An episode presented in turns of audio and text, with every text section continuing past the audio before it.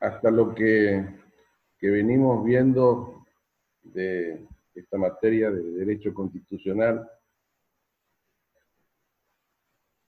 antes de todos estos sucesos de público conocimiento, como decimos los, abogados, vamos a, a, ver la unidad 2, creo que la unidad 1 ya, ya la dimos, todo lo que tenía que ver con, con lo que era el constitucionalismo, el concepto de derecho constitucional y demás. Entonces ahora vamos a entrarnos en el estudio de lo que tiene que ver con el poder constituyente. ¿Qué es el poder constituyente? Y en este sentido, este, los autores han indicado que tiene que ver con la capacidad que tiene un pueblo, una nación, lo que hace al dictado de la Constitución y en su caso la de poder reformarla. Es decir, eh, en la capacidad que tiene una sociedad en cuestión de darse ese acto fundacional que tiene que ver con el dictado de la primera constitución, como ya vimos, donde justamente se le da la organización fundamental de esa nación, de ese pueblo, en lo que hace a la estructura del poder y como también en lo que tiene que ver con el establecimiento de los derechos fundamentales de ese pueblo. Pero por otra parte, también existe la posibilidad de que esa, esa sociedad en un, en un tiempo determine de que debe adecuarse esa constitución a lo que tiene que ver con la resolución de los problemas que se pueden, ¿no es cierto?, suceder en esa sociedad, en ese tiempo y en esas circunstancias. Por lo tanto, también existe esta posibilidad de reformar la Constitución. Es decir, que en definitiva el poder, el poder constituyente es la capacidad que tiene un pueblo de darse su constitución y en su caso de reformularlo, es decir, de reformarlo. En tal sentido, entonces vamos a encontrar dos tipos de poder constituyente. El poder constituyente de tipo originario y el poder constituyente de tipo derivado. Al poder constituyente originario le llamamos así aquel poder constituyente que dicta la primera constitución, es decir, la que realiza el acto fundacional de ese Estado, a lo que también se le denomina el poder constituyente primigenio, es decir, el primer poder constituyente. Es lo que vino a suceder en su caso en lo que tiene que ver con nuestra praxis institucional, aquella constitución dictada en 1853, pero que después vamos a ver que ese proceso de poder, en el proceso de poder constituyente originario no se agota en la constitución del 53, sino recién en 1860. Y por otra parte, el poder constituyente de tipo este, reformador, ¿eh? de tipo derivado, que es el poder constituyente que luego de dictado la primera constitución se determina, ¿no es cierto?, la reforma de dicha constitución. Acá la cuestión, en cuestión de la titularidad y el ejercicio, en cuestión de la titularidad, es innegable que en el caso de los que a su vez concibieron y crearon en definitiva esta forma, ¿no es cierto?, de estructurar el poder y organizar una sociedad a través del dictado de una constitución en ejercicio del poder constituyente, naturalmente en respuesta de lo que venía siendo la manera, ¿no es cierto?, de concebir el poder y de quién devenía el poder,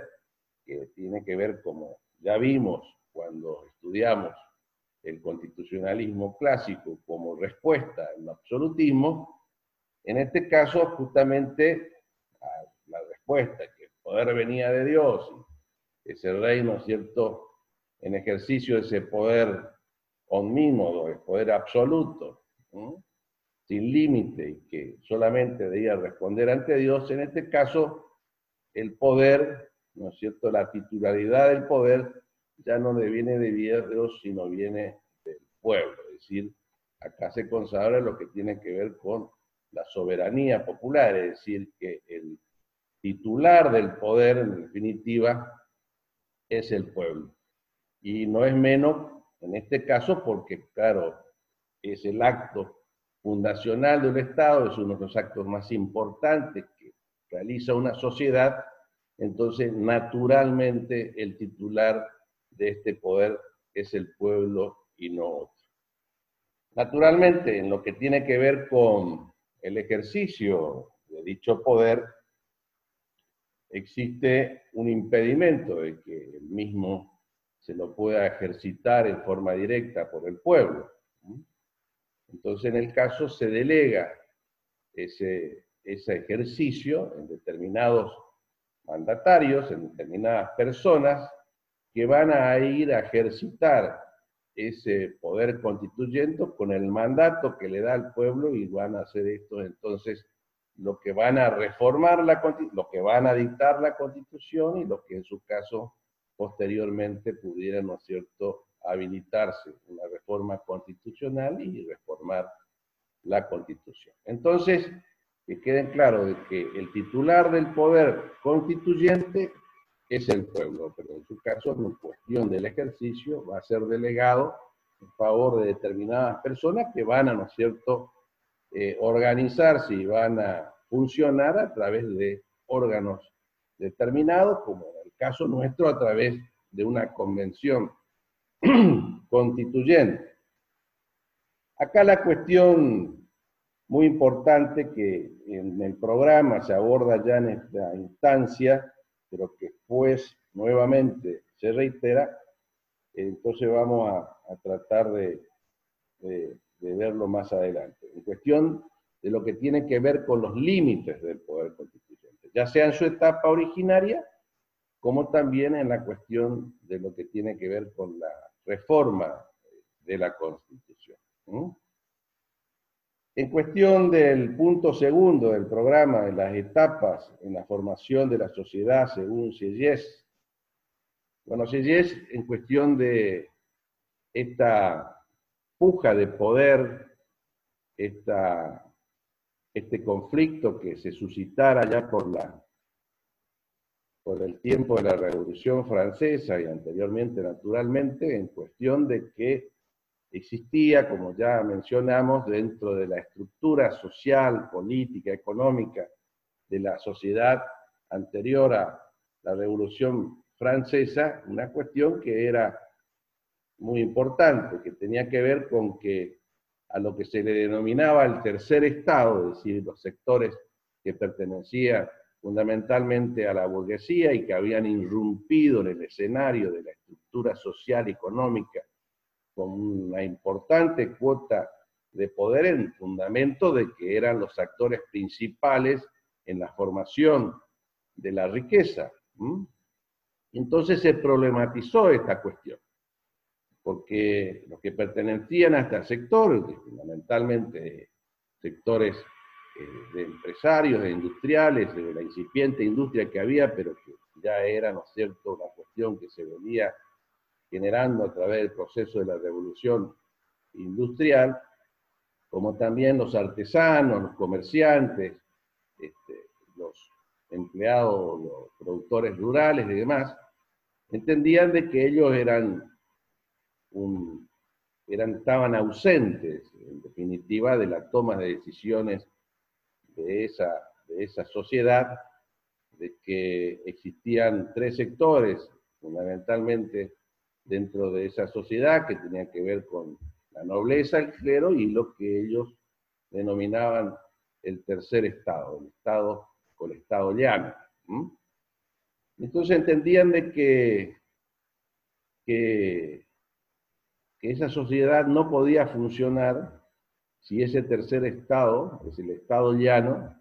no existiera y que los demás, en definitiva, eran sectores parasitarios de la sociedad porque lo único que hacían era recibir beneficios, pero que en la hora, ¿no es cierto?, de hacer el aporte a la sociedad, eran absolutamente neutros, en el sentido que no tenían aporte de ningún tipo y que no eran beneficiosos, en definitiva, su existencia para con lo que hace al desarrollo de esa sociedad. Entonces, en esa, este, que, era un, no un sacerdote, sino un religioso, no tenía la categoría de sacerdote, este, Emmanuel Sellés, en ese tiempo de, anterior a la Revolución Francesa, justamente él escribe lo que algunos denominan libro, otros panfletos, en lo que tiene que ver con que titulaba ese escrito en qué es el tercer estado. Hacía la pregunta. Entonces decía de que en principio el tercer estado era todo, porque en definitiva esa sociedad no podría funcionar, no podría desarrollarse si ese tercer estado o estado llano, ¿eh? que el estado llano, este, no, no existiera, porque eran los únicos que, claro, producían este, riqueza los que hacían el aporte de los tributos, mientras que los clérigos y los nobles lo único que hacían era vivir pomposamente y no tener ni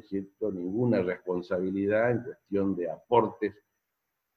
patrimoniales y responsabilidad política porque eran los decidores en definitiva del destino del Estado porque siempre confluían o tenían una este, alianza entre el clero y la nobleza y de esa manera naturalmente impedían que pueda, ¿no es cierto?, efectivamente o eficazmente el Estado ya no participar en las decisiones del Estado. Entonces decían que si desaparecían los clérigos y desaparecían la nobleza, esta sociedad podía perfectamente ser viable, podía desarrollarse, es más, se podía desarrollar mejor porque no tendría que hacer frente a erogaciones, a gastos inútiles para que esa sociedad pueda, ¿cierto?, seguir su rumbo y tener un destino próspero, que es lo que se persigue. Entonces, eh, decía de que en general, entonces el Estado llano era todo, pero después se preguntaba qué era en la actualidad. Y en la actualidad dice, era nada. ¿Y qué pretendía para el futuro ser algo? Esa era la premisa que se, ¿no es cierto?, se determinaba o se indicaba en función de la acción a seguir. Y, en el caso, como decía Selles, en oportunidades de ser preguntado en lo que tenía que ver con su vida, en ese tiempo dijo que más que vivir, él sobrevivió, porque en definitiva muchísima de la gente que era este, camarada de él, compañero de ruta en, esta, en ese tiempo de la vida política de Francia, muchos de ellos terminaron hasta a su vez siendo guillotinados por los mismos aliados en su momento de la revolución. Pero en lo que tiene que ver con la cuestión acá puntualmente del derecho y de lo que tiene que ver con este proceso de institucionalización de una sociedad, de un Estado a través del dictado de una constitución, es el aporte fundamental de SES en lo que tiene que ver con la cuestión, ¿no es cierto?, de la concepción del poder constituyente como instrumento para el dictado de una constitución. Es decir, es un proceso de razonamiento que él hace, una creación racional, como ya vimos en oportunidad de hablar de la versión racional normativa del constitucionalismo clásico. Y entonces él, para explicar este proceso, determina que existieron y existen tres tres estadios de formación de, de una sociedad, en definitiva. Y, en el caso, dice él, de que existe una un estadio, un estado primario, que tiene que ver con que existen voluntades individuales, los individuos se encuentran aislados, en un estado de naturaleza, pero que en, un tiempo empiezan a agruparse, empiezan a asociarse, lo que tiene que ver con es una cuestión a su vez innata del ser humano en lo que hace a su forma de, vida, es decir, de vida en grupo, en sociedad. Entonces ahí es lo que él reconoce cuando se agrupa, cuando este, vive en sociedad el individuo, es cuando aparece lo que él denomina la nación. Y en un tiempo posterior, en un segundo estadio, esa sociedad, esa nación, entiende de que debe plasmar en un documento fundamental, como él así lo denomina, cuáles son sus necesidades más importantes y comunes a toda esa nación y determinar en ese documento fundamental la organización de esa sociedad y como también el establecimiento de aquellas cuestiones fundamentales a la resolución de los problemas de esa nación. Es decir, que acá en este segundo estadio aparece lo que tiene que ver con el ejercicio de este poder, del poder constituyente, es decir, que el pueblo ¿eh? se empodera de esta cuestión y entiende y determina el dictado de un documento fundamental a nuestra denominación constitución. Pero ¿qué ocurre posteriormente en esa sociedad, que es una sociedad que ha tomado dimensiones y proporciones más importantes por tener un número importante de miembros, es decir, de habitantes,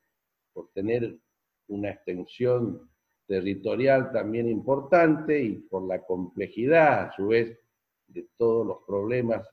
que tienen que resolver esa sociedad, esa nación, se le hace imposible que la pueda, ¿no es cierto?, este, encarar en forma conjunta.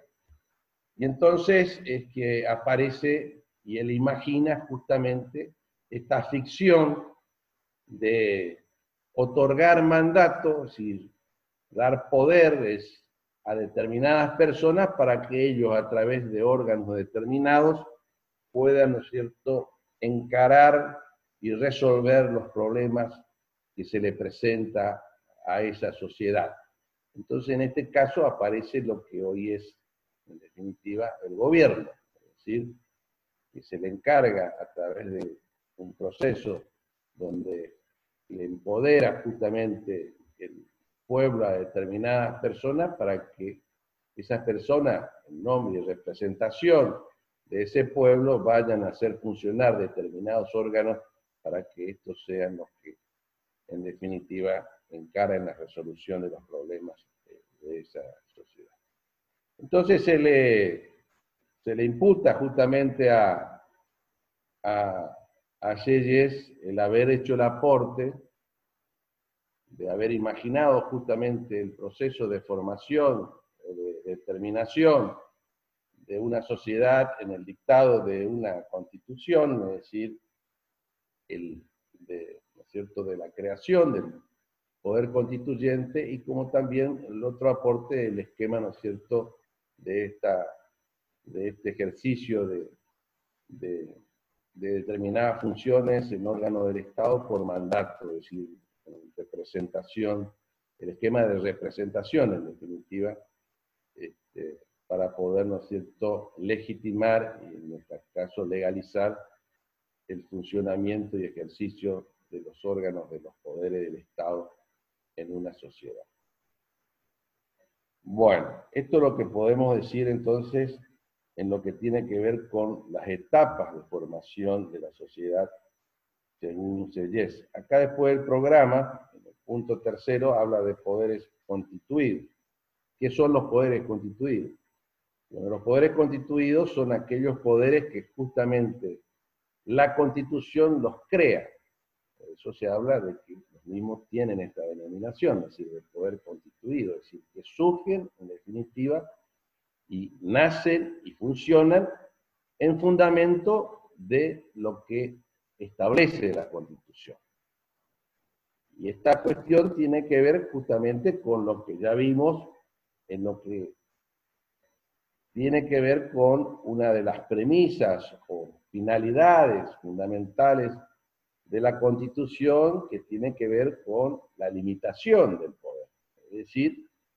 poderes constituidos existen porque la Constitución los crea. Y después deben realizar aquellas cosas que la Constitución le indica como materia de funcionamiento de esos poderes. Porque como ya vimos, en un Estado de Derecho, en un Estado constitucional de derecho, lo que prima, en definitiva, es la voluntad impersonal de la ley, por sobre la voluntad del detentador del poder. El que detenta el poder puede hacer solamente aquellas cosas que él está habilitado a hacer. Es decir, que también vamos a reiterar en este caso el principio de especialidad.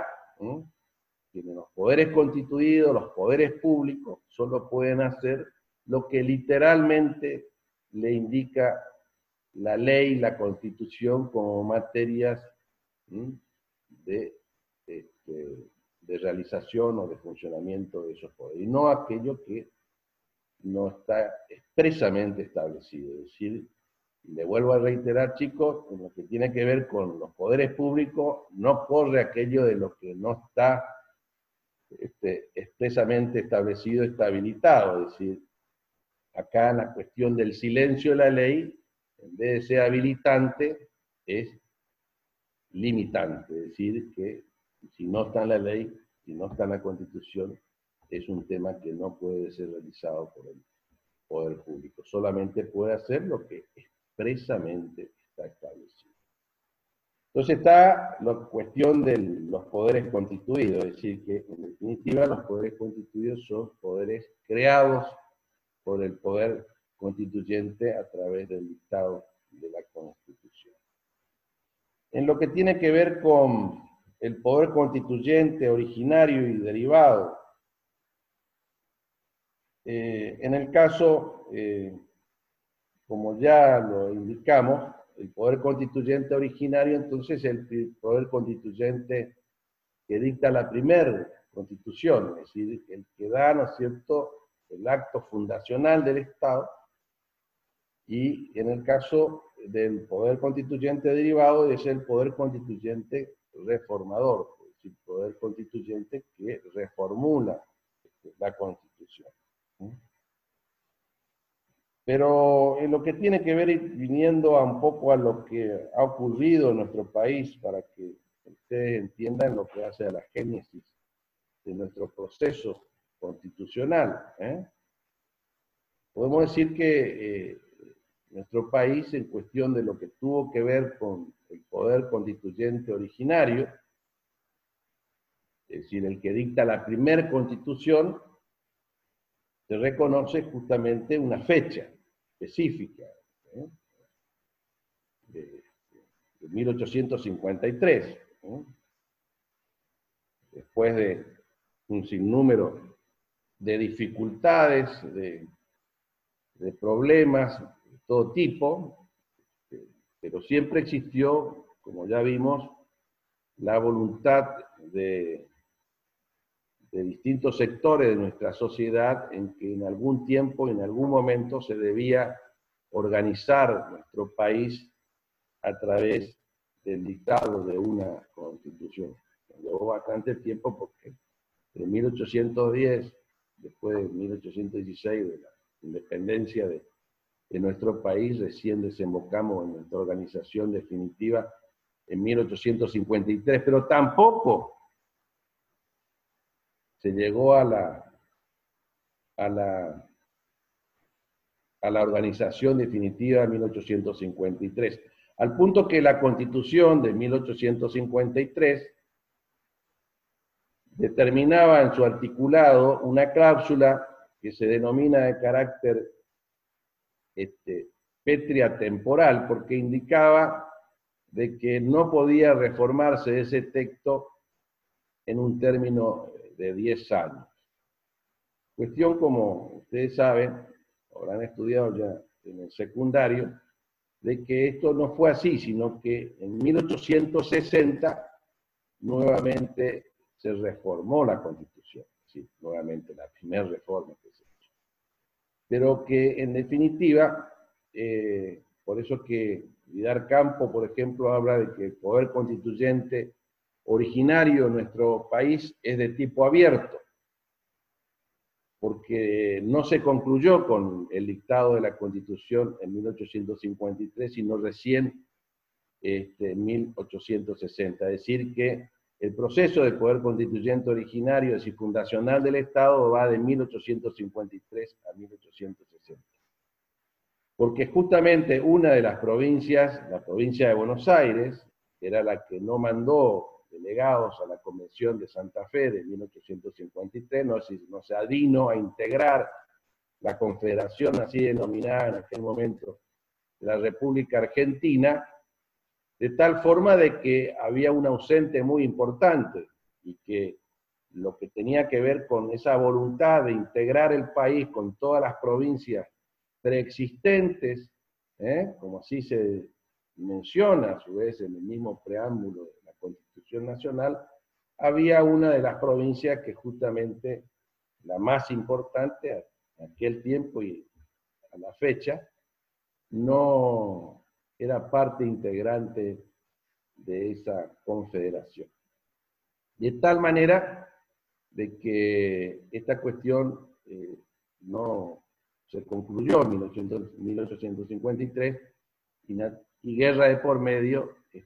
se pudo, ¿no es cierto?, llegar a un nuevo pacto, así como el pacto de San Nicolás de los Arroyos, que fue el pacto que determinó e instó a la instalación del poder constituyente de 1853, en el pacto de San José de Flores se combinó justamente cuáles eran los temas que debían consagrarse en la Constitución para que la provincia de Buenos Aires ya venga a integrar definitivamente lo que es hoy la República Argentina. Sabemos que el tema principal era el tema de la determinación de la capital federal del país y con lo que tenía que ver con el puerto de la ciudad de Buenos Aires y la cuestión de los tributos que estos este, generaban a través justamente de la aduana, es decir, de la importación y exportación de mercadería. Acuérdense que más allá de que nosotros después luego fuimos grandes productores agrícolas, como lo seguimos siendo a la fecha, pero lo cierto que en aquel momento el gran, el gran este, ingreso que se producía era a través de estos tributos y cuando no por el contrabando. Es decir, que esta es una de las actividades económicas más importantes de aquellos tiempos. Este, muy bien. En cuestión, entonces, esta es la cuestión del el, poder constituyente originario, es decir, el poder constituyente que dicta la primera la constitución. Y en el caso eh, del poder constituyente derivado, es que naturalmente el, el poder constituyente y el constituyente originario, más allá de aquella ambiciosa y, y, este, y premisa que podía haberse dado en, tiempos de creación de esta organización, de esta forma de organización, que entendía de que las constituciones debían darse de una vez y para siempre, como que tenían la sabiduría suficiente de que en el momento mismo de dictado la constitución ya se, ¿no cierto?, se prevían todos los, los derechos y todas las resoluciones a los problemas de esa sociedad para los tiempos, cuestión que naturalmente este, no tuvo mucha suerte estos principios porque chocaron con las realidades que determinaban que lo que en un tiempo era supuestamente lo mejor, en otro tiempo ya no. o que no era suficiente. Acuérdense cuando vimos el proceso que sufrió el constitucionalismo en cuestión de lo que tuvo que ver con lo que en su etapa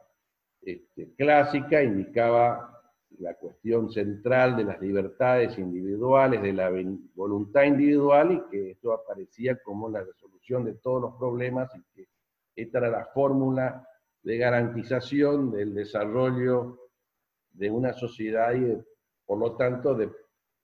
perseguir y concretar la, mayor, la mejor felicidad de, un pueblo, y cosa que, que, no ocurrió. Entonces hizo crisis y entonces desde el constitucionalismo clásico individualista se, ¿no es cierto?, nace el constitucionalismo social que enfoca la cuestión no solamente desde el punto individual, sino desde el punto de vista colectivo y solidario. Entonces, eh, en el caso, por eso es que eh, hoy por hoy no existe, ¿no es cierto?, esa pretensión de que las constituciones sean de carácter permanente y perpetua. Sí, por supuesto, se entiende de que en el caso mayormente las constituciones deben determinar un proceso de reforma que sea distinto o más dificultoso desde el que se tiene para el dictado de normas de carácter ordinario. Es lo que tiene que ver con la calificación o clasificación que vimos en cuestión de constituciones rígidas y constituciones flexibles. Es decir, las rígidas son aquellas que establecen un proceso, ¿no es cierto?, más dificultoso de reforma de la Constitución y las flexibles, las que indican o determinan un proceso de reforma constitucional por medio del dictado de normas a través de los poderes constituidos, etc. Entonces, en el caso del poder constituyente este, derivado es aquel justamente que se le encarga ¿eh?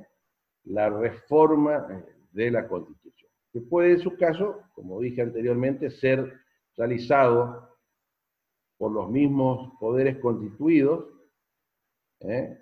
A través de un procedimiento que pueda, ¿no es cierto?, determinar su especialidad, como puede ocurrir en un caso hasta en el derecho público provincial, de que determinados artículos o un número indicado de artículos pueden ser reformados de la Constitución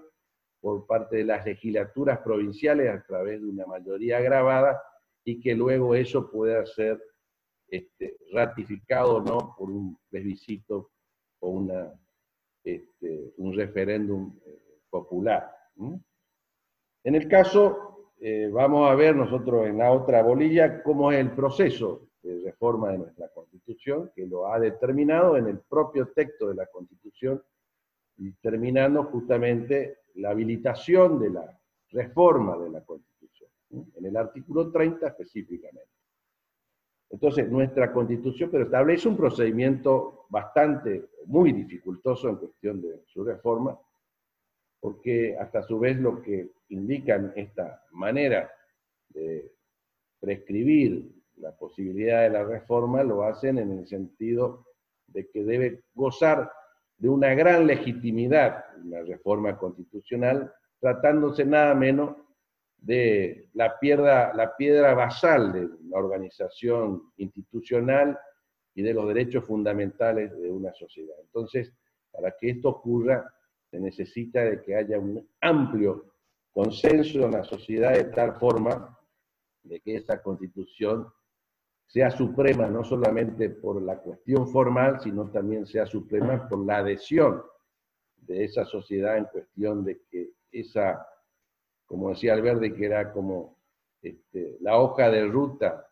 eh, o de navegación que tenía una sociedad, sea acogida, no digo por la unanimidad, pero por la gran, por la gran mayoría. Es decir, que esa es, en definitiva, la norma que debe regir nuestros destinos de tal forma de que en tal caso nosotros con, con, mucha este, legitimidad aceptemos. En cuestión de los límites, eh, tanto del poder constituyente como del poder constituyente este, originario,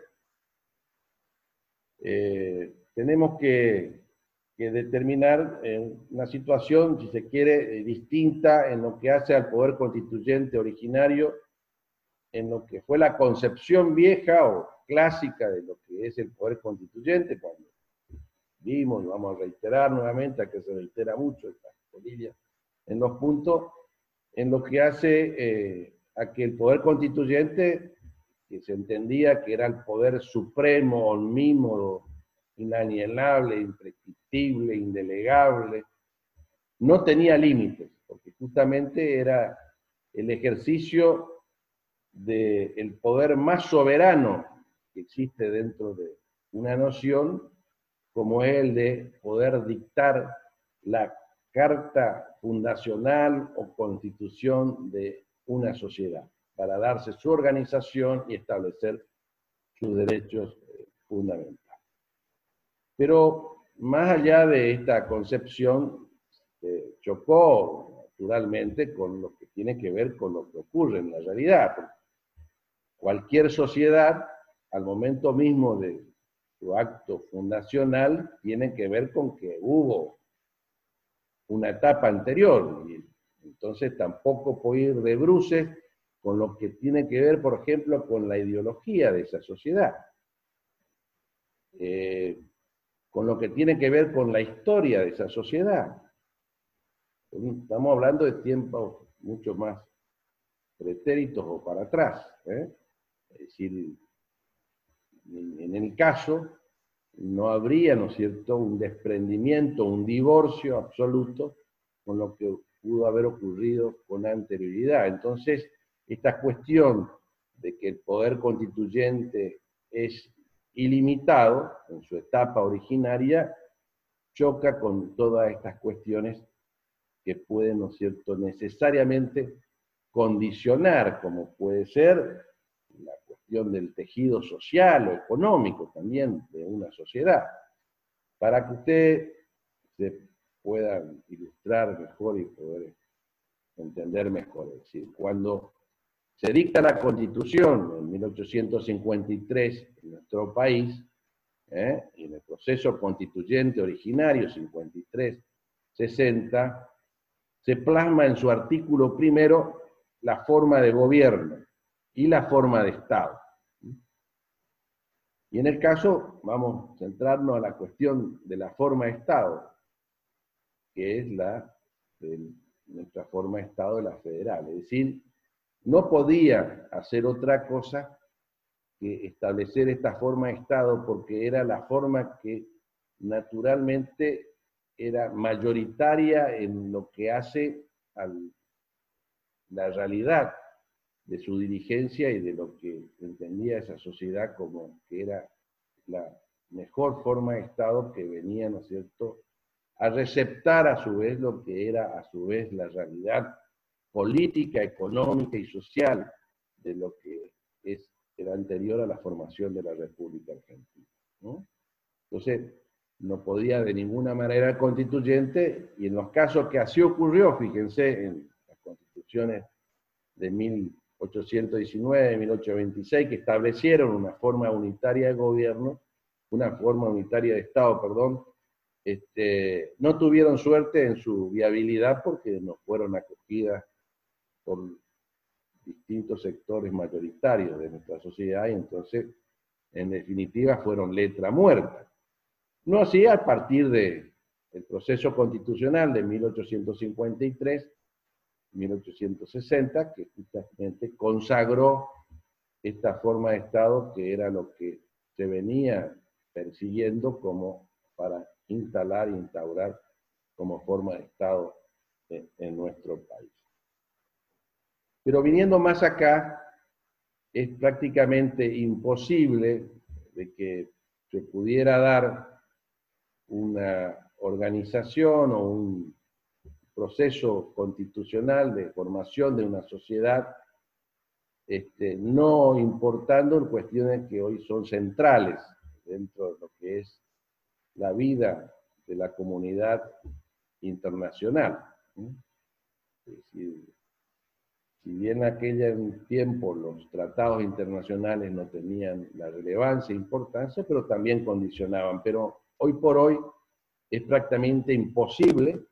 pensar que un país pueda dictarse una constitución que pueda estar a contramano del derecho internacional, es decir, de todo el entramado de normas internacionales que persiguen justamente de que las sociedades independientemente de dónde se hayan organizado, deban necesariamente cumplimentar y hacer cumplir determinadas formas de organización y como también el de respetar derechos fundamentales, fundamentales, y a su vez en lo que tiene que ver también con la manera de relacionarse, por ejemplo, es decir, la Organización Mundial del Comercio, como indica en su libro Midón, más allá de que se olvidó Midón de que la cuestión, no hace mucho tiempo China no pertenecía a esta organización y no obstante terminó siendo la segunda potencia económica del mundo, pero que en algún tiempo, en algún momento lo tuvo que hacer porque no podía seguir avanzando en ese esquema de informalidad porque le hacía mucho más dificultoso su desarrollo y su forma de relacionarse. Este, con el mundo y fundamentalmente con las distintas potencias. Y más en el caso cuando los países son países periféricos, no tan importantes, entonces mayormente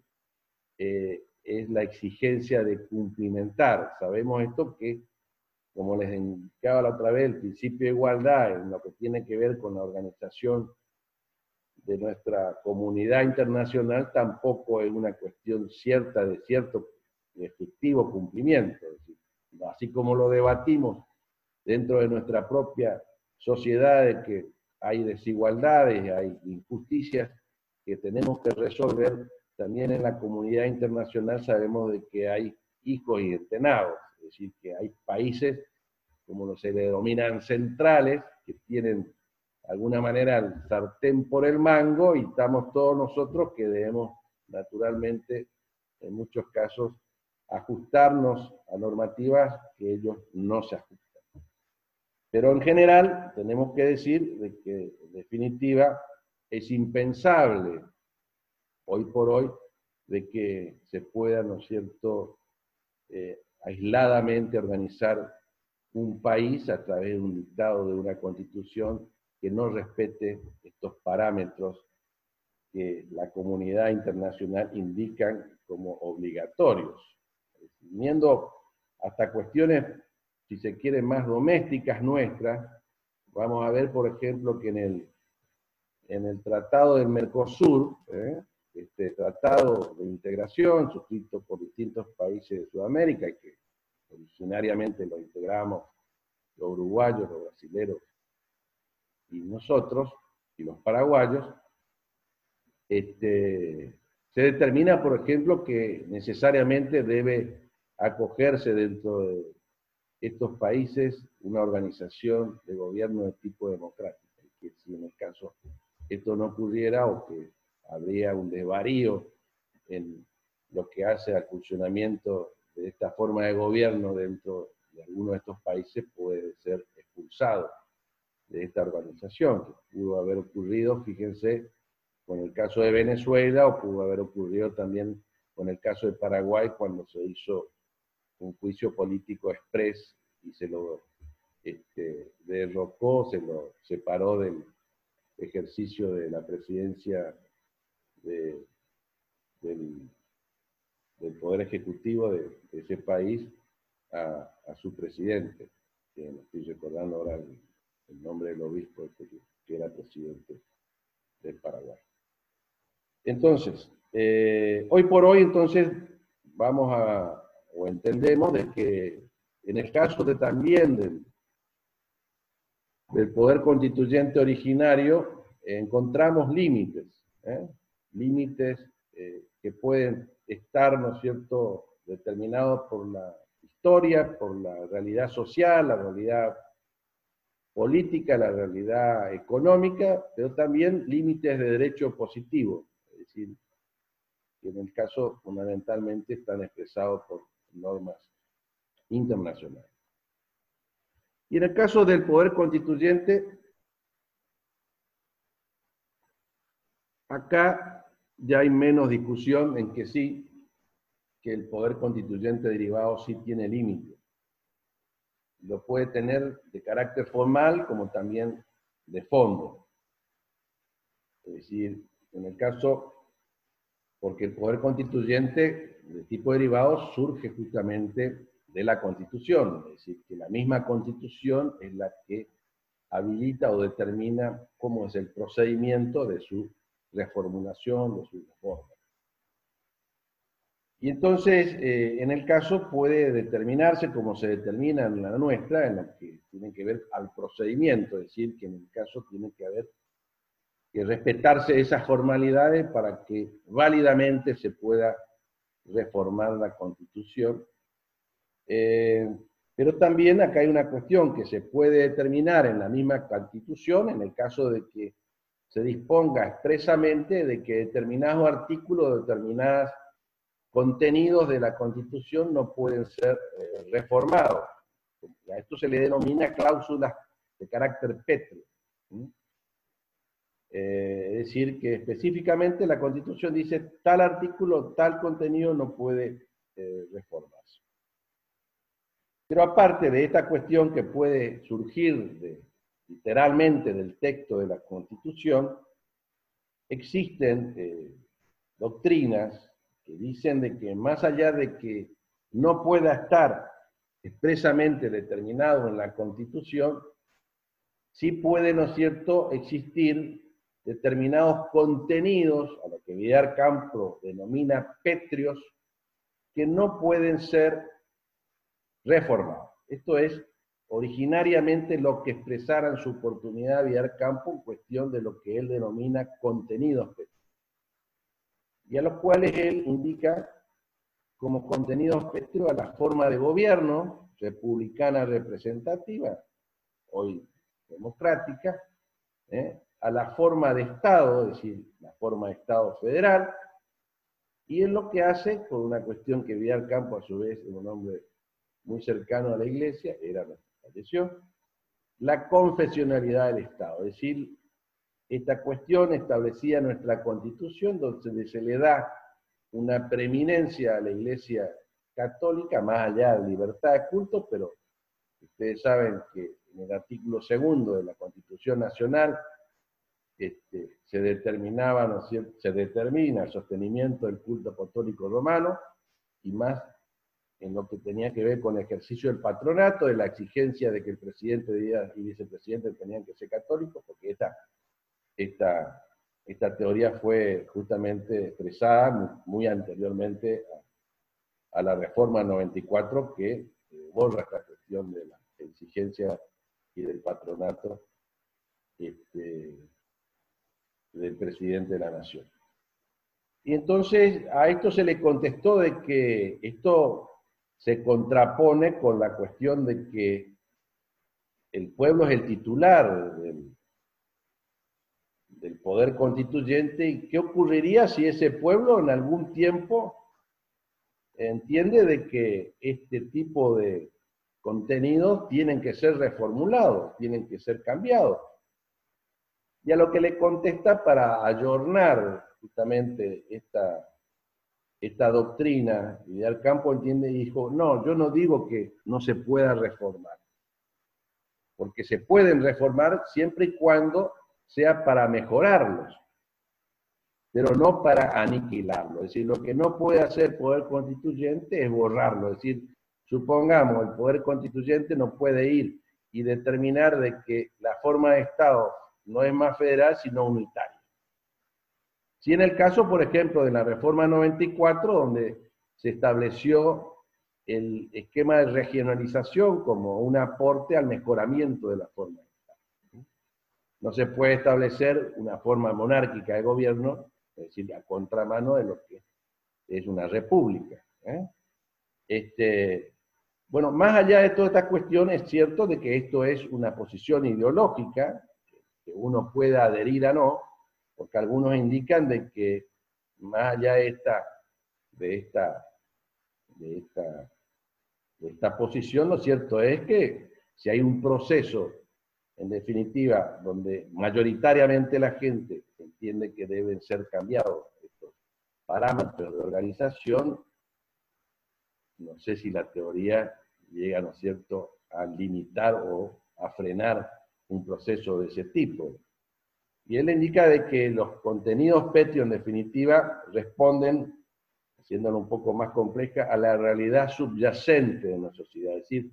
haciéndola más fácil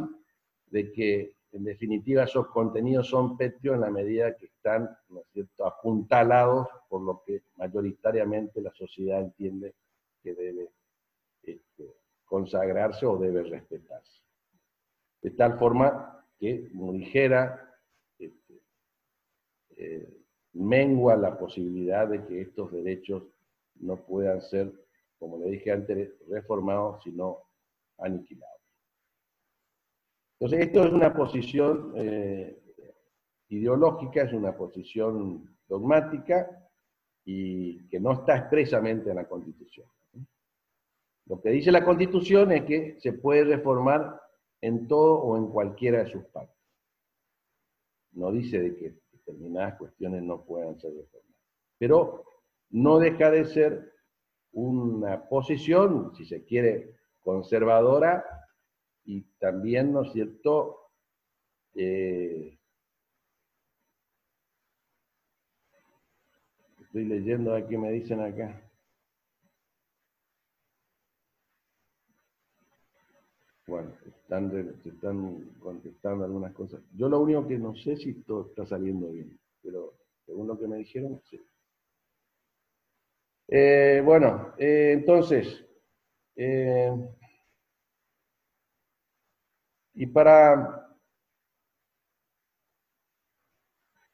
para problematizar mayormente toda esta cuestión, vamos a ver este tema de constitucionalidad de la reforma constitucional. Que a mi momento de entender tendría que ser dado en la otra bolilla, pero bueno, vamos a respetar lo que este, indica acá el programa, que tiene que ver con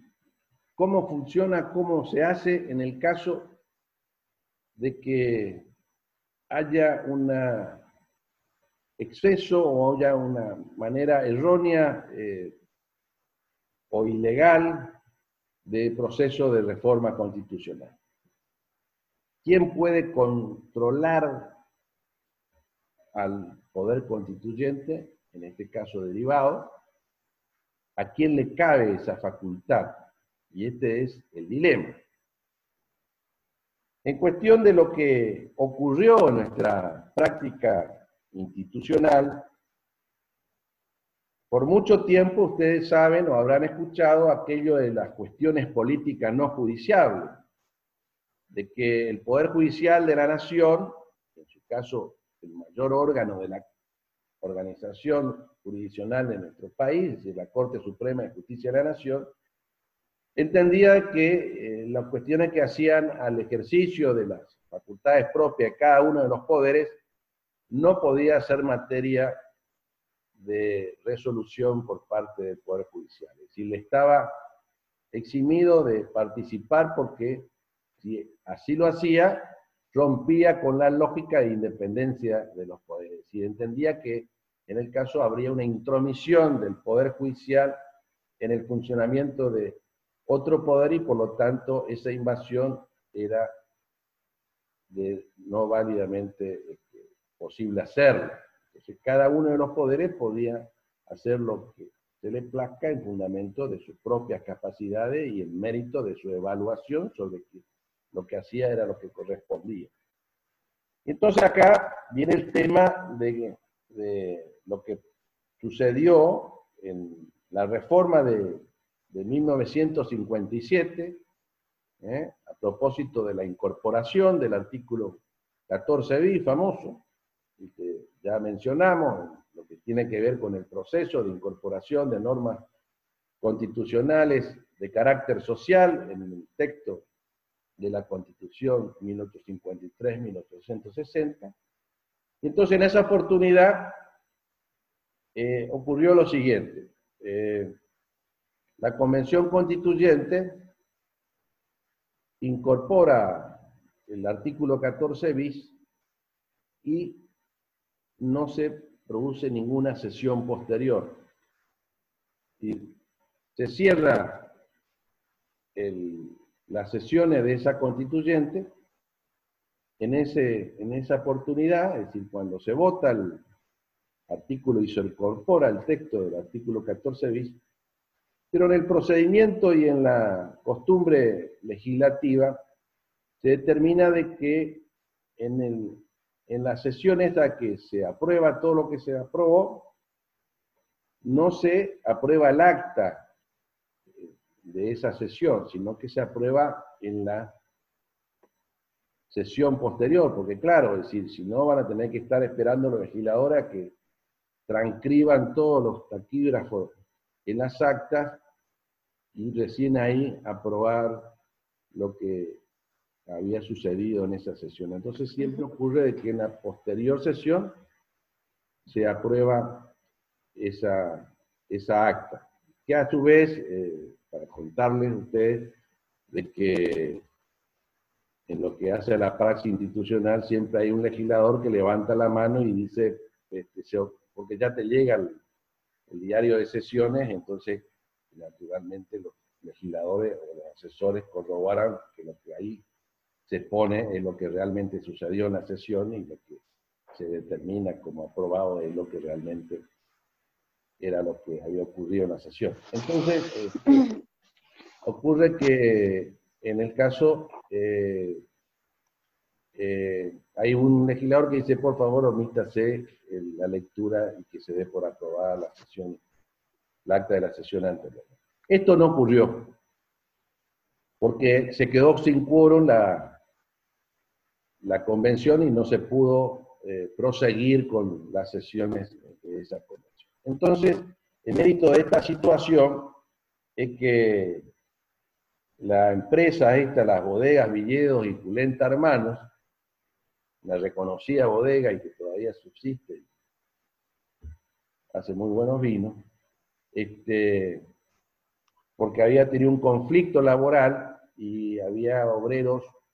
de esta empresa que se habían alzado en huelga, es decir, como medida de fuerza que a su vez se había incorporado con rango constitucional a través del 14 bis, entonces entendía de que esta medida de fuerza extrema dentro de la relación laboral no estaba válidamente este, indicado, prescrita en la Constitución Nacional, porque no se había sancionado el artículo 14 bis de esa convención constituyente e incorporado, mejor dicho, en forma válida porque no se habían aprobado las actas en la sesión anterior. Entonces, esto fue materia de un conflicto judicial y que llegó a la Corte Suprema de Justicia de la Nación. Como dicen los autores, en este caso, nuevamente la Corte reitera eh, su posición de no entrometerse en cuestiones que hacen a los otros poderes, y indicando a su vez que el proceso de sanción de ley, en este caso de esta convención constituyente, le era una cuestión ajena y que solamente esa misma convención era la que podía evaluar y determinar si lo que hizo es válido o no válido, pero dijo sí de que, como dice la autora, le indicada dejó abierta la puerta, de que si el procedimiento hubiera sido groseramente este, incumplido, es decir, en el caso hasta menciona de que si no se hubiera aprobado este artículo por las mayorías necesarias que indicaba el reglamento para poder aprobarlo, pudiera haber en ese caso la posibilidad de que el Poder Judicial entendería y determinaría la validez o invalidez de esa reforma constitucional. En tal sentido, entonces, eh, en esa oportunidad, entonces, la, Corte nuevamente reiteró esta cuestión, pero dejó abierta la posibilidad de que en el futuro y en casos similares pudiera, ¿no es cierto?, el Poder Judicial arrogarse y entender y determinar la constitucionalidad o no constitucionalidad de una reforma constitucional. No Pero viniendo más acá, hace algún tiempo este, se ha sucedido justamente la posibilidad eh, de, de la reforma de la Constitución y es por lo tanto este, suscitó justamente este conflicto, por entender, en su caso, un miembro de la Corte Suprema de Justicia de la Nación, de que la reforma constitucional que se produjo en 1994 en punto al tema de los jueces y en lo que hace a su inamovilidad, se había avanzado más allá de lo que había determinado la ley que viene, ¿no es cierto?, a indicar los temas de reforma a la constituyente. Es decir, en el caso, el Poder Legislativo le había indicado un temario a la constituyente y en el dentro de ese temario había una cuestión que era, que vamos a ver adelante, el núcleo de coincidencias básicas, eh, y que en el caso no había ningún habilitante para que hiciera lo que hizo la Convención Constituyente, que por vía de la reforma de la facultad del presidente de la Nación, se determinó un procedimiento especial para designar ministro de la Corte Suprema de Justicia de la Nación, modificando el sistema anterior, y a su vez se determina de que los jueces de la Nación no pueden ejercer la magistratura más allá de los 75 años de edad. Y que en el caso, si lo pudieran, ¿no es cierto?, hacer, lo tendrían, tendrían que revalidar su título en definitiva bajo el procedimiento que se establece en la Constitución para designación de jueces en un término de cinco, de cinco años. Entonces FAI dijo, miren, yo tengo más de 75, eh, el artículo en su momento 96 de la Constitución y hoy 110 determina que los jueces ejercen sus funciones mientras dure su buena conducta y no hay limitante en el tiempo para poder, ¿no es cierto?, ejercer el cargo después. Es decir, que es de por vida, a perpetuidad, y que solamente está condicionada por la cuestión de que hayan faltado a su responsabilidad como jueces y en el caso este, le correspondería su destitución por el procedimiento de juicio político a través del procedimiento que se ejercía anteriormente y a otra vez del procedimiento que se establece con la intervención del Consejo de la Magistratura en la actualidad. Y entonces esta cuestión fue eh, planteada ante la Corte y la Corte le dio la razón a España. Pero lo más importante es, la cuestión acá es que en el caso entonces la Corte se arroga y, y entiende que es una facultad del Poder Judicial de la Nación, del Poder Judicial, en definitiva, el de poder, ¿no es cierto?, controlar lo que se hace en una convención constituyente. Este es el tema central. Entonces fue eh, este, en esta oportunidad el, el que la Corte determinó de que la constitucionalidad en punto a este artículo 99, inciso 4 de la Constitución Nacional, si no mal recuerdo, el cuarto, este, en, lo que hace justamente a modificar la cuestión de la inamovilidad de los jueces en cuestión del ejercicio en el tiempo de sus cargos, era un tema que no había sido indicado por la ley de declaración de la necesidad de la reforma y abordado en forma este, abusiva por parte de la Convención para incorporarlo dentro del nuevo texto de la Constitución. Muy bien, pero acá el programa no les dice, pero existe un, nuevo caso, que el caso Cifric, de un camarista, que también, ¿no es cierto?, entendiendo de que podía correr la misma suerte que FAI en lo que hace a la resolución de la Corte, eh, se ha cambiado. Porque, claro, este, se reformó la, la, composición de la Corte y se incorporaron dos nuevos miembros y uno de los miembros natural, este, fue nada menos que presidente de la Comisión Redactora de la Convención Constituyente de Santa Fe de 1994, que es Rosario, a su vez constitucionalista y este, miembro de la Asociación Argentina de Derecho Constitucional, fue su presidente hace muy poco tiempo, fue ministro de Justicia de la Nación, es decir, un personaje importante. Este, y en el caso, al señor Cifri le dijeron, no muchacho, este, eh, tenés que jubilar. Eh, pero ¿qué es lo importante? De que siguió la misma línea que lo que este, resolvió la Corte en el caso FAI, es decir, de que el poder, Judicial está plenamente habilitado a poder, ¿no es cierto?, entender y controlar lo que se realiza en una convención constituyente, es decir, en el ejercicio del poder constituyente reformador o de tipo de En el último caso, les reitero, la Corte Suprema dijo no, eh, lo que hizo la Convención Constituyente es plenamente válida porque estaba habilitado, la normativa así lo determina, en el sentido de que podía perfectamente modificar esta cuestión porque la norma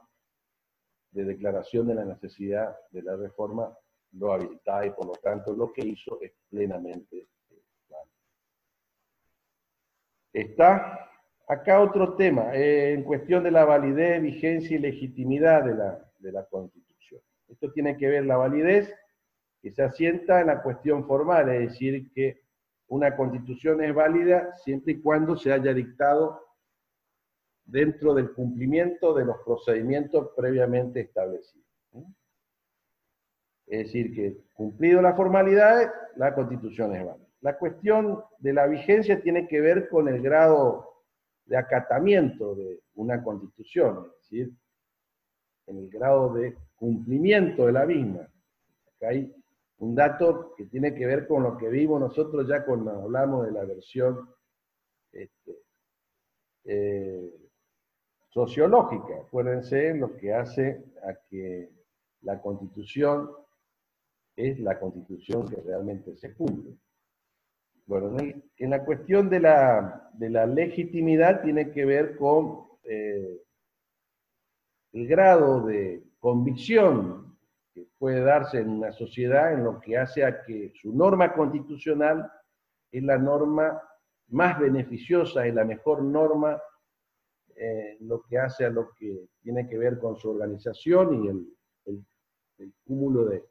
de derechos que se consagran beneficio de, esa, sociedad. Entonces, existe eh, ese grado de convicción y de legitimidad eh, en relación a esa norma. Yo creo que la cuestión de la vigencia y la legitimidad están de alguna forma emparentadas y si nos transportamos a lo que pudo haber sucedido en nuestro país durante mucho tiempo, tiene que ver con que lamentablemente por muchísimo tiempo nuestra sociedad subestimó o entendió que la constitución no era necesariamente la hoja de ruta, como decía Alberdi, en lo que tiene que ver con nuestra sociedad y prácticamente la, la, dejamos de lado y fuimos por otro lado. Así no fue. Este, y adherimos y sectores adhirieron y nos, sometimos a procesos dictatoriales, a normativas absolutamente ni siquiera este, válidas porque fueron dictadas por un procedimiento absolutamente anormal, y, pero la verdad que fueron cumplidas y que en definitiva eh, también sectores de la sociedad le daban la legitimidad y entendían que eran de esa manera la que debíamos nosotros funcionar. Bueno, esto entonces que tiene que ver con la validez, vigencia y legitimidad de, de la Constitución. Por otra parte, acá el programa habla del poder constituyente nacional, provincial y municipal. En cuestión del poder constituyente nacional, eh, lo que hace a la etapa derivada eh, surge del artículo 30 de la misma Constitución. Y en el caso, este, ese poder constituyente, naturalmente, está condicionado por el procedimiento que establece la misma Constitución y a su vez el limitante en lo que hace a quién se le debe encargar la reforma como, de la Constitución, como es lo que establece el artículo 30, que debe ser una convención convocada a ese efecto. Y después, la cuestión que decimos de que eh, esa convención constituyente reformadora se debe ajustar a los términos que le ha indicado eh, el Congreso de la Nación en ejercicio de lo que se denomina el poder preconstituyente es decir, poder que insta a la creación del poder constituyente. Entonces, en el caso, fíjense, eh, nuestra misma constitución discrimina entre que la constitución puede reformarse en un todo o en cualquiera de sus partes. Si fuera en un todo, no habría problema, salvo la única cuestión que se le podría poner como limitante si nosotros adherimos, ustedes adhieren a los famosos contenidos pétreos. Entonces, podría reformarse todo, pero hay cuestiones que no se podrían liquidar. Pero la cuestión de que la reforma es parcial, entonces ahí la cuestión ya no hay más este, problema porque eh, conteste la doctrina prácticamente por unanimidad de que la convención constituyente se debe ajustar a, la, a, la, a, lo que le indica la declaración la reforma. No obstante, es bueno decirle que hay antecedentes no se ha cumplido con lo que se indicaba en la declaración de necesidad de la reforma, y no obstante, la reforma fue, ¿no es cierto?, este, validada, es decir, que no hubo planteos, como el caso de la provincia de Mendoza, cuando fue reformada su, su, constitución en la década del, del 60, por motivo justamente del procedimiento de elección de gobernador y vice,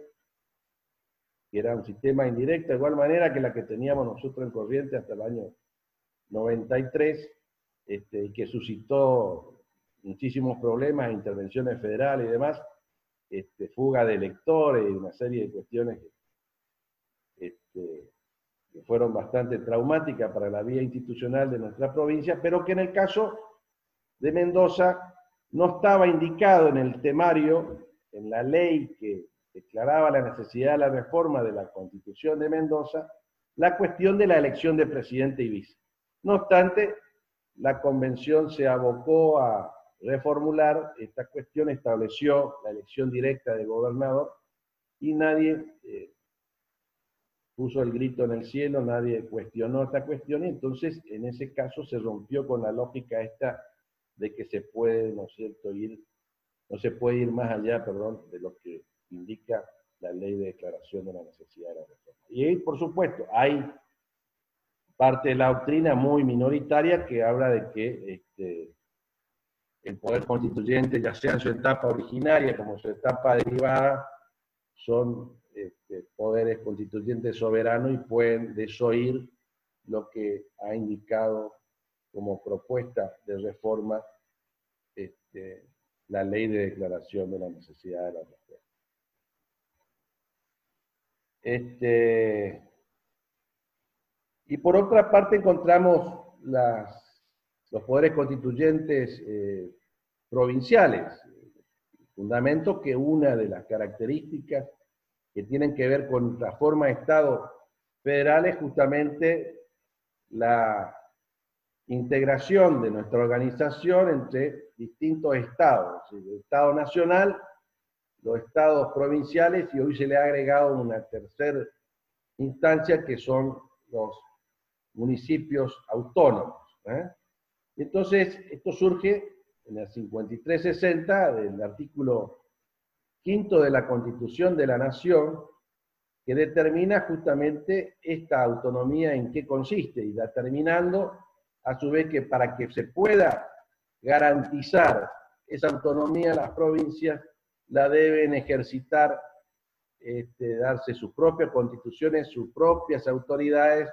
¿eh? con las siguientes condiciones, dice la Constitución, en cuestión de respetar la declaración, principio de garantías, en lo que tiene que ver con garantizar la forma republicana representativa de gobierno, la educación primaria, la, la cuestión de la administración de justicia y el régimen municipal. Estas son las condiciones que justamente le, le establece la misma constitución al poder constituyente de carácter provincial. Por lo tanto, se habla de que este es un poder constituyente de segundo grado, ¿eh? porque es un poder constituyente este, ya de antemano este, limitado por la propia eh, constitución nacional. Pero por otra parte, hoy por hoy, después de la reforma del, 93, eh, del 94, más allá de que algunas provincias sí ya lo habían consagrado en sus textos constitucionales provinciales, pero hoy esto es una manda constitucional, el artículo 123 de la, de la Constitución de la Nación, en cuestión de que deben las provincias justamente respetar o hacer plasmar dentro de sus textos constitucionales las autonomías eh, provinciales. Y les leo, dice, Artículo 123. Cada provincia dicta su propia constitución conforme a lo dispuesto en el artículo 5, asegurando la autonomía, asegurando la autonomía municipal y reglando su alcance y contenido en el orden institucional, político, administrativo, económico y financiero. Es decir, que esta manda constitucional determina de que eh, las este, las provincias deben necesariamente adecuar sus textos constitucionales de tal forma de reconocer y darle, ¿no es cierto?, esta calidad a los municipios dentro de, la organización institucional de las provincias. Es bueno decir de que lamentablemente este, esta manda constitucional hasta la fecha eh, no se ha cumplimentado en forma total, porque nada menos que la provincia de Buenos Aires todavía no hace caso omiso al cumplimiento de esta manda constitucional y no ha determinado ni en la constitución ni en la legislación ordinaria el reconocimiento de la autonomía eh, municipal. Todo por lo contrario, tiene una ley, ¿no es cierto?, de organización del régimen municipal que de alguna forma está condicionado por la autoridad de provincia. Nos quedan 10 este, minutos, pero... Eh, bueno, vamos a, empezar con la bolilla, la bolilla 3, eh, en lo que tiene puntualmente ya que ver con lo que hace a la reforma constitucional conforme al constitucional nacional, ¿no? conforme a lo que se establece en nuestra Constitución de la Nación. Y que, como dice el maestro Midón, eh, que es un, artículo que trae más problemas que soluciones, porque no obstante la importancia del tema, como es nada menos que la posibilidad de reformar la Constitución, se ha indicado solamente en un solo artículo de la Constitución de la Nación, eh, que es el artículo 30 de la, Constitución de la Nación, ¿eh? y que establece un procedimiento especial, un procedimiento que, al cual se le denomina justamente que, que prescribe o que, que determina una rigidez de tipo procedimental y de tipo orgánico. Eh, y entonces la Constitución dice, la Constitución puede reformarse en el todo o en cualquiera de sus partes.